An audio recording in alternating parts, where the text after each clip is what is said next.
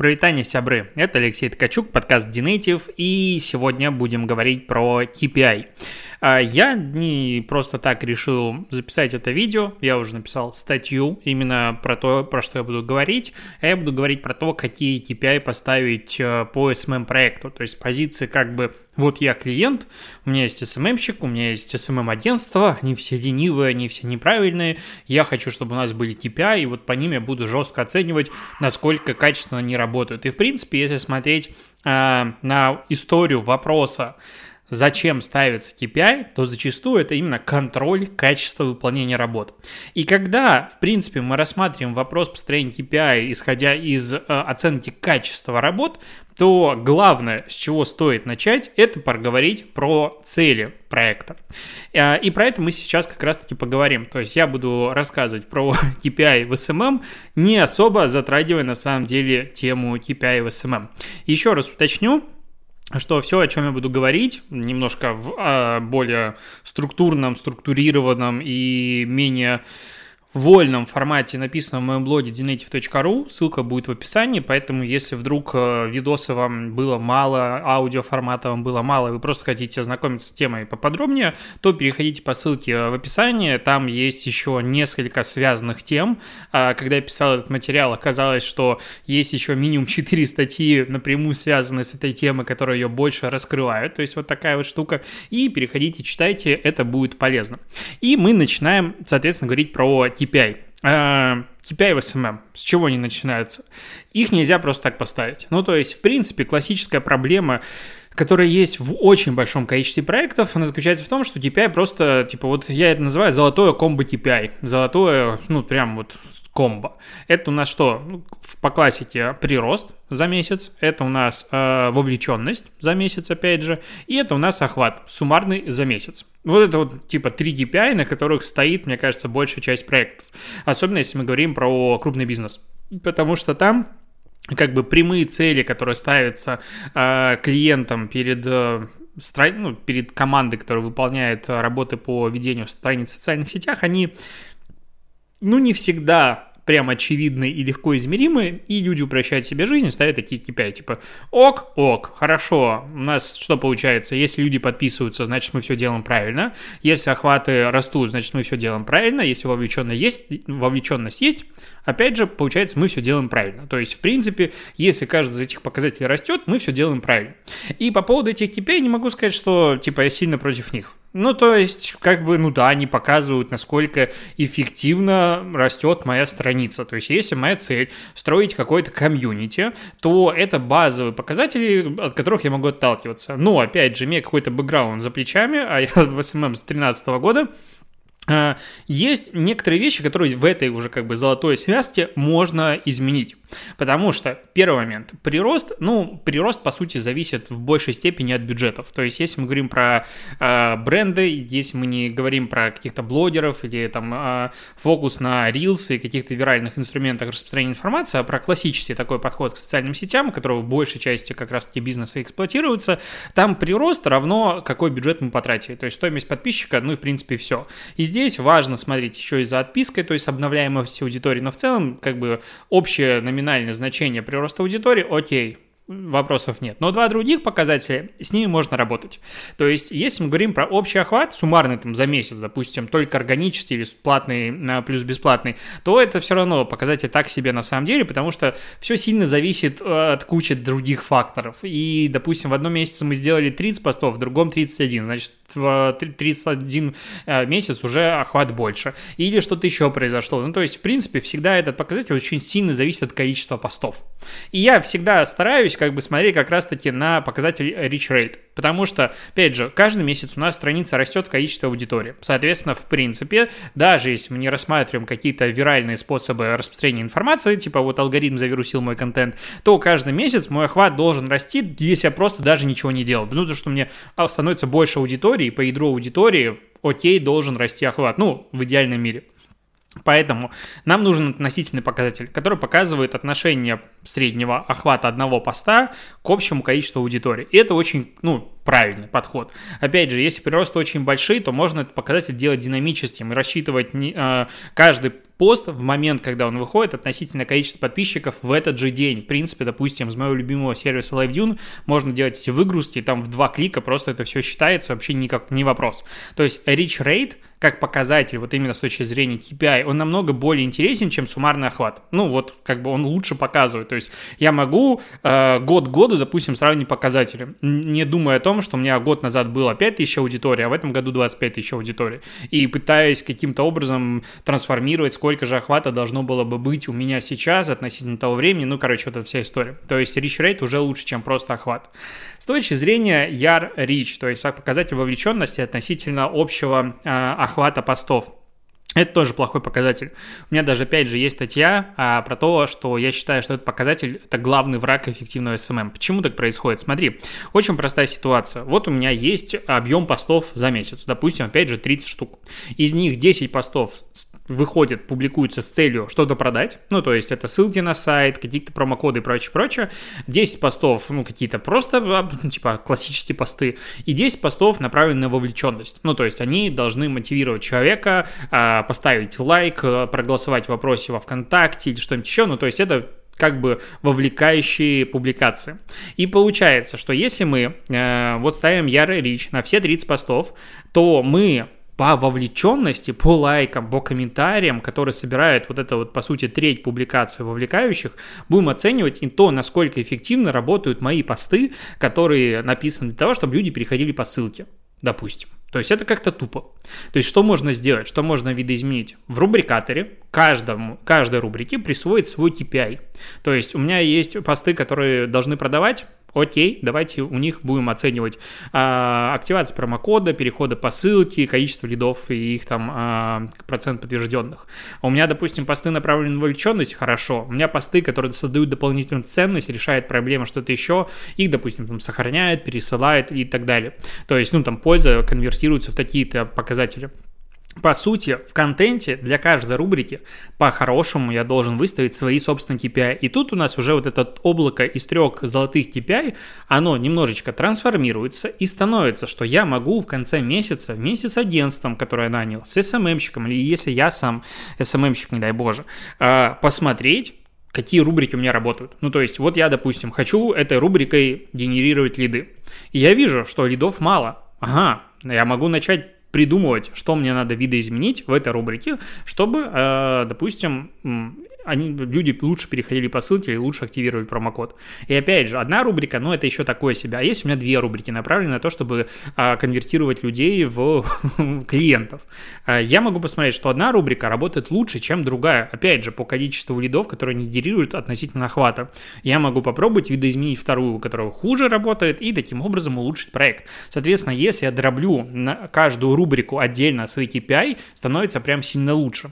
Как сделать классную рубрику? У меня есть статья тоже по ссылке в описании, прям четко прописано, я взял своего курса White по разработке своей стратегии, и, ну, мне прям очень нравится подход, который я показываю э, о том, как масштабировать рубрику и как, в принципе, ее сделать, как ее придумать, как, по каким законам она живет.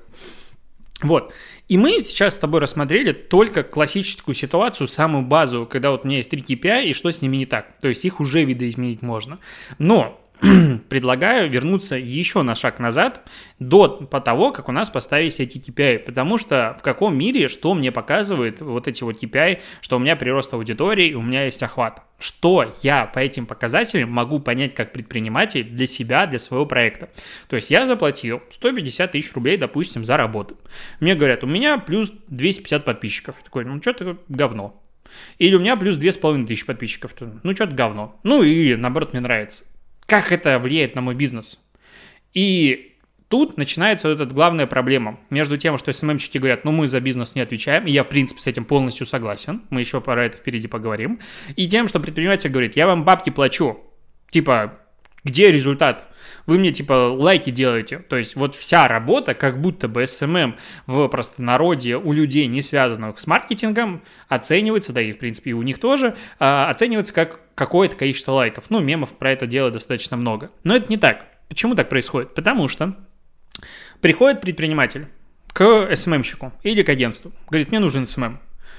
И погнали. Ну, то есть, мне нужен SMM, я могу сделать SMM, точки соприкосновения нашлись, хорошо, работаем. Ну, то есть, так происходит договоренности. Но что надо перед проектом, самое главное? Перед проектом, понятное дело, договор, предоплата, все эти дела, это все важно, обязательно. Но самое важное для хорошего проекта – цели. То есть, зачем вам нужен SMM? Вот этот простой вопрос, который клиент обычно, ну, не все, далеко не каждый, каждый второй обтекает. И я сейчас говорю про то, что я очень много общался в своей практике как раз-таки с крупным бизнесом. Ну, то есть с топовыми компаниями, которые у всех на слуху и так далее. Я работал с тендерами для них, со стратегиями на этом уровне. Ну, как-то так совпало. И с малым бизнесом с точки зрения консалтинга и прочим. Ну, то есть много с ним пообщался. Так вот, на мой взгляд, очень большое количество предпринимателей не понимает, зачем им социальные сети. И вот приходит предприниматель и говорит, так, мне нужны социальные сети, я вам сейчас заплачу денег, но объясните, зачем вы мне нужны. И СММщик такой, ну, я как бы даже и не знаю. Опять же, потому что, как правило, если мы говорим про малый бизнес, он приходит не к самым дорогим специалистам, потому что в малом бизнесе, в большей части, опять же, не так много маржи, чтобы нанять дорогих специалистов. Он идет к небольшому, ну, к недорогому специалисту, среднему специалисту по цене. Тот не может э, понять, что есть проблема в проекте. Говорит, окей, погнали, я вот сейчас буду делать контент, а зачем, что, почему, ну, это уже как бы, ну, прям очень сильно э, на второй второй, как бы третий план отходит, потому что, ну вот, деньги же, проект, у меня новый клиент, будем работать. И вот это происходит круговорот, все что-то делают, и все друг другу недовольны. А, я считаю, что цель «объясните мне, зачем вы нужны» самая говеная, которая может быть. Почему? Потому что я должен залезть в голову клиента, понять, что у него вообще происходит, предложить какие-то варианты, убедить в том, что этот вариант на самом деле правильный, и он такой скажет, ну хорошо, мне нравится, или мне, допустим, не нравится, или что-то еще. Но а, вот как бы вот эта ситуация распространенная, но менее распространенная, чем вторая ситуация. Мне нужны продажи. Это называется ситуация, мне нужны продажи. То есть я вам плачу деньги, сделайте мне продажи. Если бы маркетинг работал таким образом, я был бы так счастлив, ну прям вообще было бы всем хорошо. Мы бы жили в совершенно другом мире. Мы покупали бы только технику Apple, потому что у них тупо больше всех бабла, и они бы смогли всех завалить рекламой, которая бы обязательно приводила бы клиентов. Ну вот, если так говорить. Конечно же, это не так. Ну, это мы, типа, вот я веду в большей степени канал для маркетологов, и мы это прекрасно понимаем. Но почему-то на стороне клиентов тоже бывают маркетологи, которые такие говорят, ну вот на всю ответственность тебе лови, нам нужны продажи. Почему SMM-щик, SMM-агентство не может отвечать за продажи напрямую? У меня опять же есть ссылка, по, точнее статья по ссылке в описании. Ну, когда ты написал 400 статей, у тебя можно на них ссылаться. Вот. Можно туда перейти почитать. Но если коротко. Э, соцсети, ну, то есть коммуникация с, с целевым клиентом в социальных сетях, это просто мы взяли какую-то единицу контента и показали какой-то аудитории. В принципе, это все. Магии здесь нет. Мы можем влиять на качество контента, мы можем влиять на качество охвата и качество таргетинга по аудитории. Ну вот, как бы, на что мы можем влиять? Что влияет на выбор товаров? Ну, прям, откровенно говоря, большое количество нюансов. Начиная от нейминга, заканчивая ценообразованием, тем, насколько адекватно и эффективно общается отдел продаж. Про это мне тоже есть что рассказать много. То есть, в принципе, э, продажа – это вся ответственность бизнеса, юнита, вот, который занимается э, ну, деятельностью. То есть, если я сделал доски, и мне их надо продать, продам ли эти доски или нет, зависит от того, из чего они сделаны, какого качества, за сколько их выставляю, какая у меня есть логистика, транспортная доступность, в принципе, приехать самовывозом, сроки поставки и все остальное. Но вот это мы все забываем, приходим к СММщику и говорит, продай доски, а если не можешь, значит лох, не умеешь продавать, ты не специалист. Но я завелся, я люблю про эту тему говорить. Итак, Продажи все уходят лесом. Максимум, за что мы можем отвечать, лиды. То есть заявки на услугу. Мы привлекаем внимание, мы строим какие-то воронки, могут быть боты, могут быть прямые. Короче, любые варианты э, действия маркетологов так или иначе стимулируют человека приобрести товар. И вот это как раз выражение, выраженное желание приобрести товар, либо проконсультироваться, как раз таки лиды, и является максимальным уровнем ответственности э, отдела SMM, который, в принципе, существует. То есть дальше уже это уже немножечко не то. Ну, то есть это уже или CPA работа, то есть, соответственно, арбитражники, и там ты не можешь контролировать их работу. Ты можешь сказать, приводите мне лиды, а, точнее, продажи по такой-то цене, я вам буду платить. Все остальное тебя не касается. Но клиент же хочет согласовывать визуал, согласовывать тексты, согласовывать много всего, и, то есть намешать все вместе взятое. Поэтому это как бы мимо мы убрали. А, идем дальше. Хорошо, вот у нас есть э, клиент не понимает, что ему надо, или клиент хочет, как бы, э, чтобы деньги напрямую, на кнопку бабло ни в том, ни в другом случае мы помочь не можем. Что мы можем сделать? Мы можем немножечко подумать о том, что есть четыре уровня целей, то есть каскад целей. Обожаю эту как раз штуку, она все очень легко объясняет.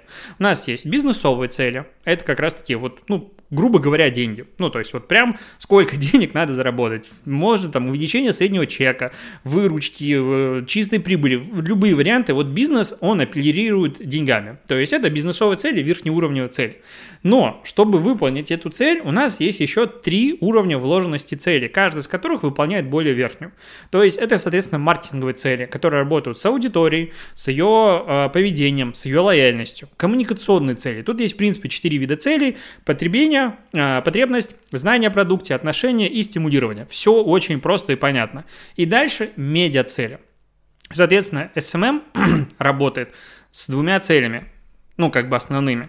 Это маркетинговые цели и коммуникационные цели. Вот с этими, ну, как бы с средней частью бутерброда, с этой котлетой, мы и работаем. А медиа-цели, они уже как раз-таки выставляются, по сути, медиаплан, ну, в нашем случае. То есть мы говорим, чтобы нам повысить знание продукта на такое-то количество процентов, у такого-то объема аудитории нам нужно сделать такое-то количество контактов с такой-то частотой. Все окей, понятно, вот медиацель. Но приходит клиент, и он либо ставит как раз на бизнесовые цели, типа бабки, либо медиацель. И вот это опять же распространенная ситуация. Что такое медиацели в понимании клиента? Мне надо 10 тысяч подписчиков, мне надо миллион охвата, мне нужно 10 тысяч лайков, мне нужно любое число чего-нибудь. И это, смотрите, в цепочке целей самый нижний уровень. По сути, даже можно сказать, это не цель, а задача.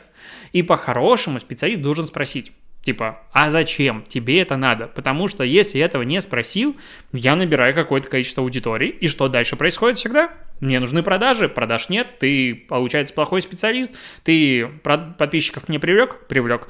Продажи где? Ну ты ж не говорил. А я имел в виду. Ну то есть, в принципе, когда люди говорят, мне нужны подписчики, Люди, ну, аудитория нужна не просто так.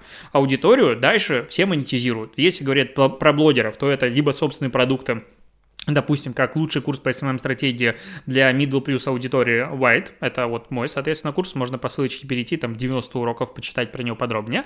Либо же реклама. Ну, то есть, опять же, у меня блог, я digital-блогер, я размещаю рекламу, и, соответственно, чем больше у меня аудитории, тем больше я могу на этом внимание заработать. В любом случае. Но если мы говорим про бизнес, бизнес не размещает рекламу, он продает. Соответственно, набирая аудиторию, ты ее дальше хочешь монетизировать. Ну, такая логика. Но есть еще на рынке святые люди, которые приходят и говорят, мне просто подписчиков. Мы такие, ну, может быть, в этот раз повезет. Ему нужны только прирост аудитории. Он просто вот хочет создать сообщество людей, которые интересуются вязанием и не хочет им ничего продавать. Ну, так не бывает. Всегда все в итоге упирается в продажи. Соответственно, если ко мне приходят с медиа-целями, например, подписчики, я должен спросить, зачем они вам, что вы с ними хотите делать дальше. Потому что, опять же, вот я привожу в статье пример и на лекциях приводил пример, но он прям хрестоматийный для меня. Пришел, я еще работал, наверное, в 2017 год, я работал в, э, я считаю, лучшем креативном рекламном агентстве агентстве э, Беларуси Дед Боб, прям сердечко, если что надо, обращайтесь к ним, прям класс, классные ребята, э, СММ-директором, и пришел клиент, мебельный торговый центр, где-то там далеко находился. Мы с ним долго общались, ездил к нему на встречи. Короче, какая-то такая вязкая коммуникация бывает. Но было достаточно понятно, что делать как будто бы с проектом. Ну, в моей голове. Но клиент говорит, мне нужно набрать какое-то количество аудитории. Такие, ну, окей. Начинаем что-то смотреть в сторону разработки тендерного предложения, ну, то есть такой базовой стратегии. А, общаемся, общаемся. Потом я как-то задаю вопрос, а как вы будете оценивать эффективность нашей работы? Ну, в брифе написано количество подписчиков, но как вы из этого сделаете для себя какой-то, ну, вывод. Говорит, так у нас счетчики на, ну, датчики стоят на входе, на дверях входных. А, соответственно, мы будем смотреть, сколько людей приходит нам в будни сейчас и сколько будет приходить потом, когда вы начали работать. И знаешь, что в этот момент происходит? Понимание того, что количество подписчиков здесь вообще не имеет никакой роли. Ну, потому что набрать аудиторию в группу, чтобы ей что-то там рассказывать, вовлекать, создавать долго контент, или же сделать какую-то гиперлокационную рекламу по новым строящимся районам, сказать, что вот здесь вот, смотрите, чуваки, много мебели, приходите, это два разных пути. Первый путь ведет к подписчикам, второй путь ведет к тому, что ко мне придут люди. Ну, все очень просто. Ну, то есть, и во втором случае как раз можно можно выполнить эту цель, а в первом случае нельзя выполнить эту цель. И просто из-за того, что как бы мы собрались мыслями и додавили клиента, потому что он как бы отказывался вот такую фразу произносить напрямую, э, узнали, в чем на самом деле будет заключаться задача нашего продвижения, стало все понятно, что делать. Ну, то есть рекламная кампания очень сильно видоизменилась. И, в принципе, большая часть того, что мы начинали придумывать, она не нужна. Нужно здесь очень простое продвижение. Так это работает. То есть я должен понимать, что конкретно мы хотим получить от социальных сетей если я подписываюсь под проект. Соответственно, если вот я клиент, я не знаю, какие KPI мне поставить для агентства, для СММщика, надо понять, что мне надо сделать. Если я знаю, какую цель я выполняю социальными сетями, KPI рождаются тут же. Ну, то есть нет никакой проблемы. Если мне нужны продажи, окей, здесь лиды. Если мне нужна, не знаю, э, лояльность, окей, давайте измерять NPS аудитории, которая на меня подписана, относительно аудитории, которая на меня не подписана. Насколько контент и работа с негативом в социальных сетях на это влияет. Пускай техническая поддержка после решения проблем в социальных сетях, опять же, спрашивает аудитории, все остальное. То есть это тоже можно измерить. Мне нужно повышать узнаваемость, окей, без вопросов. Для этого нужны опросы на старте сотрудничества, на это э, опросы по, итогу, ну, по итогу сотрудничества, промежуточной, целевой аудитории. Не знаю, тот же Яндекс Взгляд, Анкетолог, есть много сервисов, просто Google формы. Опять же, какая узнаваемость она бывает разных видов. То есть top of mind, спонтанная, с подсказкой. Ну, то есть, что мы конкретно качаем? Маркетинг, он существовал не первый день. Он существует прям давно. SMM не изобрел маркетинг. Маркетологи понимают, как это все работает. Соответственно, у нас есть цели, и мы их выполняем. Давайте их измерять. Ну, все очень просто работает. Если цель никаким образом, ну, точнее, если тебя никаким образом, вот после всего, что я рассказал, не приходит в голову, у вас нет целей. Ну, то есть цель и KPI это просто синонимы, потому что цель должна быть поставлена, опять же, по смарту. То есть она должна быть измеримой, выполнимой с нужными нами ресурсами за ограниченный период времени. И отсюда появляются цели. Только так это работает. А если я просто такой, ну, что-то они как-то расслабились, ну, вот все мои СММщики, агентства и так далее, э, надо бы им KPI навернуть и они сразу начнут работать лучше. Не начнут. Ну, то есть, в принципе, количество различных вариантов манипуляции данными, если я сильно захочу в социальных сетях, бесконечно. Ну, то есть фиг ты проверишь на самом деле, насколько там что честно. И если прям очень сильно захотеть, то я могу обойти любую систему проверок. Ну, как бы, сам себя, наверное, смогу проверить. А, к чему я говорю? К тому, что строй, построить доверие на вот этой вот штуке, ну, невозможно. То есть, если вы не доверяете агентству, если считаете, что оно плохо работает, ну, проведите тендер, сравните другие предложения, закажите аудит со стороны, пускай проверят, что-то еще. А, ну, вот так это заключается. То есть, KPI, как для того, чтобы просто начать доверять и контролировать агентству, на мой взгляд, это не та история. В принципе, KPI в проекте нужны, я не спорю. Ну, то есть, проект может работать без KPI, вообще без вопросов, но при этом с KPI проект будет работать лучше, потому что все участники проекта понимают, что они делают и как в цифрах это измеряется. Если у меня нет KPI, как я каждый месяц на промежуточных, допустим, отчетах или на ежемесячных отчетах буду понимать, что я двигаюсь в правильном направлении. Ну, то есть, в моем, опять же, мире хороший маркетолог, хороший SMM-специалист, хорошее агентство хочет делать проект хорошо. И чтобы делать проект хорошо, мне должен, быть какой-то результат эффективности моей работы. Если он у меня есть, я могу его улучшать. Если у меня его нет, ну я могу пальцем облизать, выставить в окно, куда ветер дует, туда и подумать, что нам надо идти. Ну то есть так не бывает. При этом, опять же, без KPI проект работать может, может, но с KPI проект работать будет, скорее всего, лучше. Но опять, KPI это не с точки зрения проверки, вот насколько ты адекватное агентство, мы будем сейчас контролировать твою работу. Но если у вас вообще прям нечем заняться в жизни, ну, контролируйте, согласовывайте каждый пост. Но в моем мире предприниматель нанимает агентство специалиста, кого угодно, чтобы делегировать на него свою работу. Вот ты специалист, ты делай. Я вообще не вмешиваюсь. Знаете, как у меня люди монтируют подкасты? Ну, когда я делаю, допустим, большие аудиоформаты. Я отдаю аудиодорожку, говорю, сделай. Мне делают, я говорю, классно. В принципе, на этом закончилось. Там почти не бывает правок, вообще не бывает. Если я заказываю дизайн, я говорю, сделай вот по такому ТЗ базовому. Мне присылают, мы там пару каких-то корректировок, обычно их даже и нет, и полетели, я всегда всем доволен. Я вообще не вмешиваюсь в чужую работу. Вот у меня сейчас есть ребята, которые занимаются а, тем, что откручивают мой бюджет в Telegram Ads. Раз в неделю мне присылают, типа, вот такое, такое-то. Я говорю, может, то-то, то-то. Они такие, да, окей, погнали дальше. Один раз согласовал креативы и говорю, дальше вы можете сами. Это экономит мое время, потому что я не хочу этим заниматься. Это экономит их время, потому что им не надо, опять же, этим заниматься. Тратьте время на работу. Ну вот как бы придете с результатом хорошо. Вот так это хорошо работает. Если я буду внедрять туда KPI, я могу их внедрить? Конечно, вопросов нет. И они, в принципе, есть понимание, каким значением мы стремимся. Ну, как бы в этом заключается идея сотрудничества и делегирования. Но э, если туда начинаю залезать головой, прям ну, углубляться, это редко приносит хороший результат. Это начинается гиперконтроль, гиперопека, и всем от этого становится хуже. Но я отвлекся от цели, э, от цели этого ролика. Чего делать, если маркетинговые или коммуникационные цели, в принципе, понятны? Вообще все легко. Ну, то есть, в принципе, если мы говорим про маркетинговые цели, я себе выписал, допустим, привлечение новых клиентов, инструмент лид-генерация, а, изменение привычек использования, охваты и контент. То есть мы должны аудитории показать какой-то новый формат взаимодействия с нашим продуктом. Показать, что продуктом пользуются другие люди. Опять же, типа, все это уже используют, ты тоже должен это использовать. Окей, это опять же охваты, контент. Повысить лояльность, охваты, контент, модерация, построить какой-то комьюнити.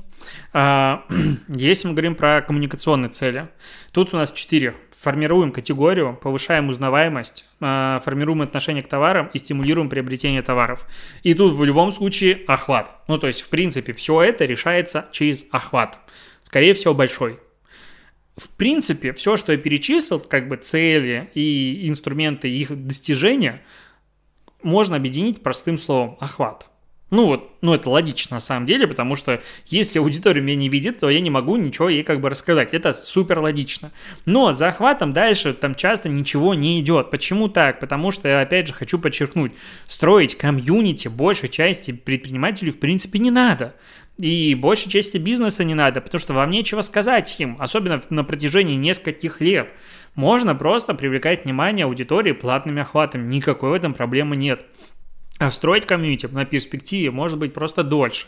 Но если уже, опять же, так э, случилось, что мы хотим строить комьюнити, окей, бывают разные примеры, есть варианты, где это действительно обоснован. Допустим, если мы говорим про какое-то онлайн-образование, там, продажу каких-то курсов, чего-то еще, то через вовлеченный охват аудитории, которая лояльна к тебе, она знает тебя, она давно тебя читает, вот этот термин прогрев, только мне просто не нравится, продавать намного легче, чем просто идти и говорить, у меня скидки 65%, а гарантия зарплаты 120 тысяч и так далее. Хотя тоже такой вариант как бы существует. Но мы строим, допустим, комьюнити. Мы пишем какой-то контент. Здесь в каждой рубрике, опять же, как делать хороший рубрикатор по ссылке в описании, а, у нас у каждой рубрики есть какая-то цель.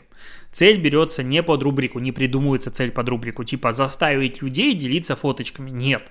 Мы берем цель из брифа. Ну вот мне что в брифе было написано, после дебрифинга мы это причесали, вот у нас есть какое-то показатель, количество целей. И мы эти цели трансформируем в KPI в социальных сетях для контента. То есть, если мой контент каким-то образом должен решать проблему аудитории с точки зрения а, донесения пользы, то окей, мне нужно, допустим, сохранение и там репост. Если у меня должна быть как раз а, там лид-ген, а, это переходы по ссылке, это количество активации промокода, это, допустим, вопросы, звонки, все остальное, это тоже может быть. Если мы говорим, допустим, про а, ну, вовлеченность, ну, понятно, все базовые метрики вовлеченности у нас нас есть. Если нам нужна лояльность, то, конечно, это можно NPS замерять. Но, с другой стороны, лояльность проявляется и в пользовательском контенте, потому что если я лоялен компании, я могу про нее рассказывать у себя в социальных сетях. Я могу этим моментом управлять, это отдельное направление работы. То есть, в принципе, каждый показатель, все, что я хочу делать в социальных сетях, их можно охарактеризовать в каких-то понятных метриках, которые будут расти. Опять же, они нужны не только в моменте, это прогресс, это рост, допустим, каждый поквартально мы улучшаем показатели, что-то еще. Или вот ситуация, когда я понимаю, что ну, KPI не выполняется, у меня такое тоже бывало в жизни. Я могу прийти к клиенту и сказать, что ну так-то и так-то, по такие-то причины мы пробовали вот это, вот это, вот это. Сейчас мы пробуем еще вот это, вот это, вот это, но в любом случае мы понимаем, что, допустим, целевых показателей достигнуть не получается по таким-то причинам, мы предлагаем их перераспределить, изменить, заменить, трансформировать, бла-бла-бла. Ну, то есть есть много вариантов. Я считаю, что это абсолютно нормально, что может что-то не получиться. Вот. А, резюме. А, итак, я уже затянул немножечко. Главное в KPI иметь цели. Ну, то есть должны быть цели, понятные, правильные, и тогда по ним можно подобрать KPI. Без KPI работать можно, с KPI работать лучше. На мой взгляд, ну, как бы все очень просто. А, клиент и агентство, подрядчик, который его ведет, должны очень хорошо друг друга понимать. Поэтому, ну, очень важный этап, в принципе, в сотрудничестве, это вот стартовый дебрифинг. Если прямо сейчас, допустим, вы клиент, смотрите или слушаете мой подкаст или читаете статью, такие, ну, что-то, наверное, в моем проекте получается не так, потому что, ну, лайки и подписчики как показатели, задумайтесь о своих целях. Оттуда, скорее всего, вы сможете трансформировать, в принципе, подход. Это нормально. В принципе, проект рождается каждый месяц заново, можно сказать. Вы можете это дело трансформировать, но, опять же, цели не могут меняться каждый месяц. То есть цели мы поставили и идем к ним, допустим, там, какой-то период времени. Могут быть проекты, в которых цели меняются раз в квартал, и под них адаптируется контент, но зачастую это как раз-таки цели годовые, и мы к ним идем. Это абсолютно нормально.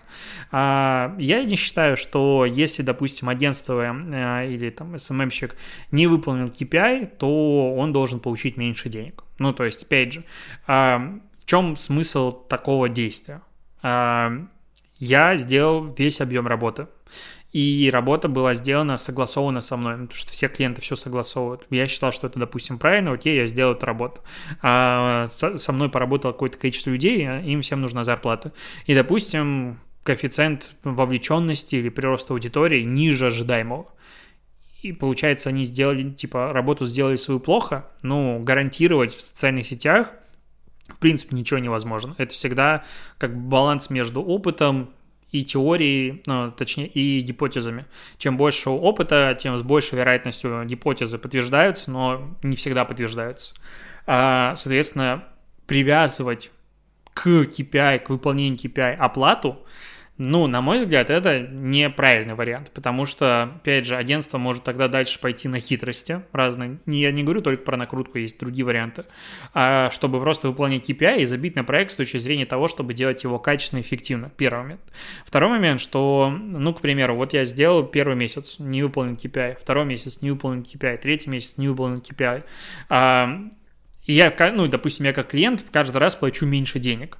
Так зачем мне платить меньше денег за неэффективную работу, если я могу за всю сумму тогда найти другого специалиста, если я уверен, что проблема просто в качестве работы, а не в KPI, и с ним работать эффективно. То же самое агентству. Как бы нет смысла уделять большое количество времени проекту, который вот что-то стагнирует и за него не получает денег. То есть я не считаю, что, в принципе, оплата должна быть привязана к KPI в данном случае. То есть KPI могут стоять, и там могут быть какие-то санкции при их очень большом невыполнении, особенно при посевах, что чем-то еще. Так бывает часто, в принципе, в договорах.